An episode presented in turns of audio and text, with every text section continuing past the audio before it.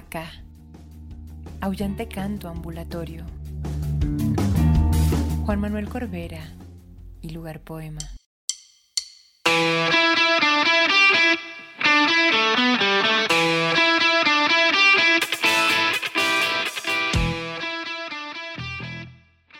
En el contexto del viaje al más allá que Dante narra en forma de poema dentro de la Divina Comedia, nos encontramos en el momento en que, junto a Virgilio, su guía y maestro, atraviesan el octavo círculo del infierno y están por arribar a un nuevo foso.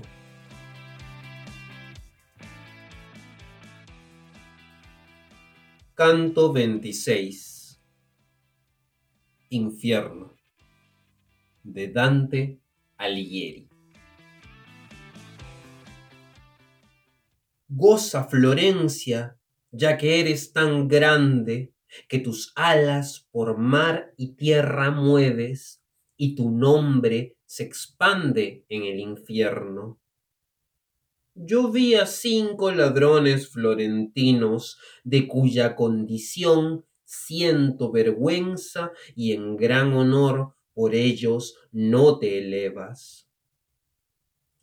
Mas si al alba se sueña la verdad, tú sentirás dentro de poco tiempo lo que Prato con otras te desea. Si fuera hoy, temprano no sería, puesto que debe ser que sea ahora. Más envejezco, más duro será el golpe.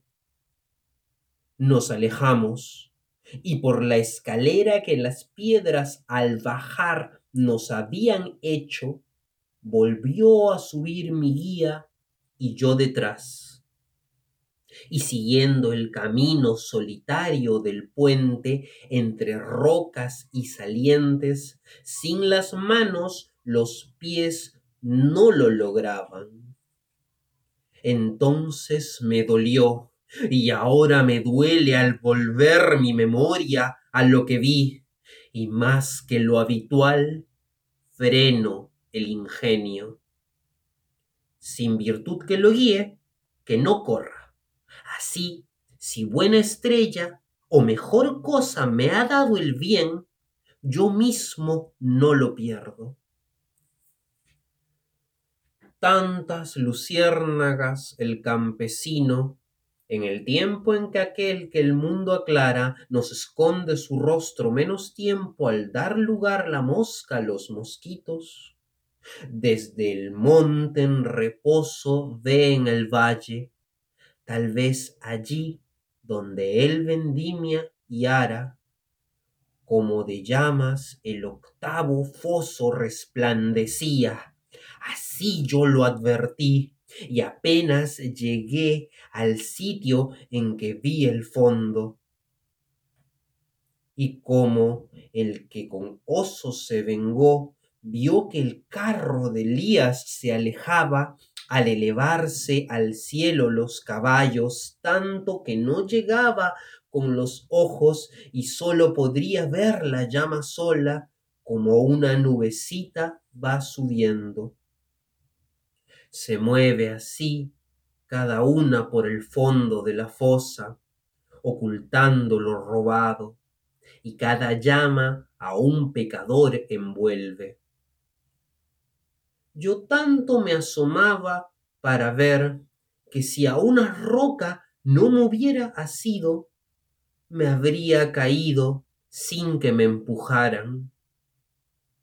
Y viéndome mi guía tan absorto, me dijo, hay almas dentro de los fuegos, se envuelven en aquello que las quema. Yo dije, Maestro mío, tus palabras me lo confirman, pero yo ya había notado que era así y ya quería preguntarte, ¿quién está en aquel fuego dividido en lo alto que parece el de la hoguera donde Eteocles fue puesto con su hermano? Me respondió, Allí dentro se tortura a Ulises y Diomedes, y venganza juntos tienen como obtuvieron ira. En su llama se gime la emboscada del caballo que entrando abrió la puerta que al origen de Roma dio salida. Se llora dentro el arte porque muerta aún sufre deida mía por Aquiles y pena se da allí por el paladío. Si ellos pueden hablar en esas llamas, dije, Maestro, mucho yo te ruego y te ruego y mi ruego valga mil, que no me niegues esperar aquí a que llegue la llama de dos cuernos, ves que a ella me pliego por deseo. Él entonces a mí, tu ruego es digno de gran elogio, y por eso lo acepto, pero tu lengua debe contenerse. Déjame hablar a mí, que yo comprendo lo que tú quieres, pues desdeñarían tus palabras quizá, ya que eran griegos. Una vez que la llama llegó a un sitio que pareció oportuno a mi maestro, de este modo escuché que les hablaba. Oh ustedes, que son dos dentro de un fuego, si merecid ustedes en la vida, si merecid ustedes mucho o poco cuando escribí altos versos en el mundo, no se muevan y diga uno de ustedes dónde por sí se fue a morir perdido. El mayor cuerno de la llama antigua comenzó murmurando a crepitar, como la que es movida por el viento. Luego llevando aquí y allá la cima, como si fuera lengua la que hablara, lanzó voz hacia afuera y dijo, Cuando decirse me alejé, que me retuvo más de un año allí cerca de Gaeta, antes que así Eneas la nombrara, ni dulzura del hijo ni la pena del viejo padre, ni el debido amor que debía a Penélope dar dicha. Vencer pudieron el ardor en mí, que tenía por ser del mundo experto y de los vicios y el valor humano, sino que entré en profundo mar abierto con una sola nave y la pequeña compañía que no me abandonó. Una costa y la otra vi hasta España, hasta Marruecos, y la isla de los sardos, y las otras que el mar moja al rodearlas.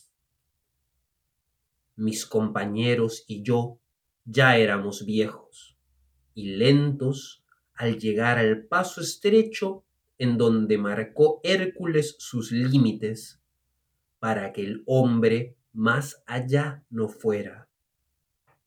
Dejé Sevilla sobre la derecha, ya Ceuta en la otra costa había dejado, Oh hermanos, dije, que a través de miles de peligros llegaron a Occidente, a esta vigilia nuestra tan pequeña de los sentidos, que es lo que nos queda, no quieran negarle la experiencia de atrás del sol, de aquel mundo sin gente.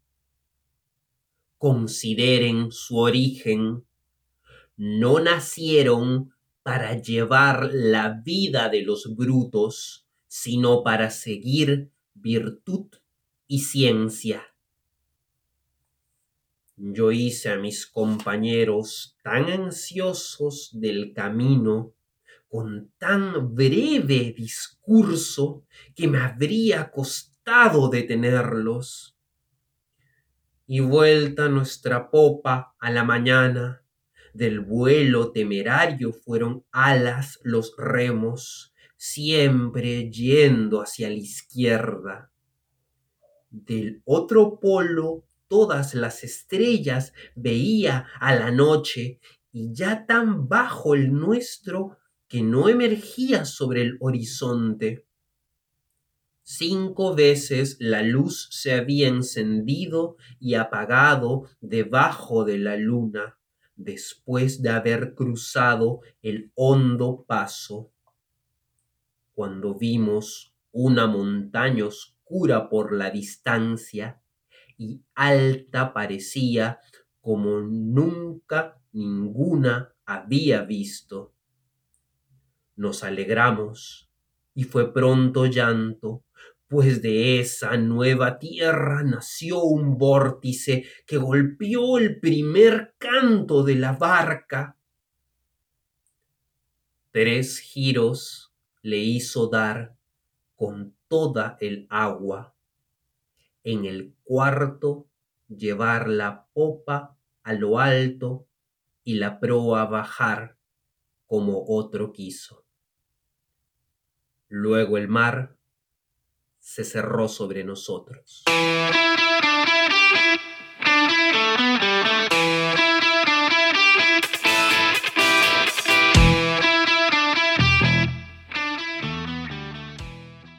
Acá, aullante canto ambulatorio.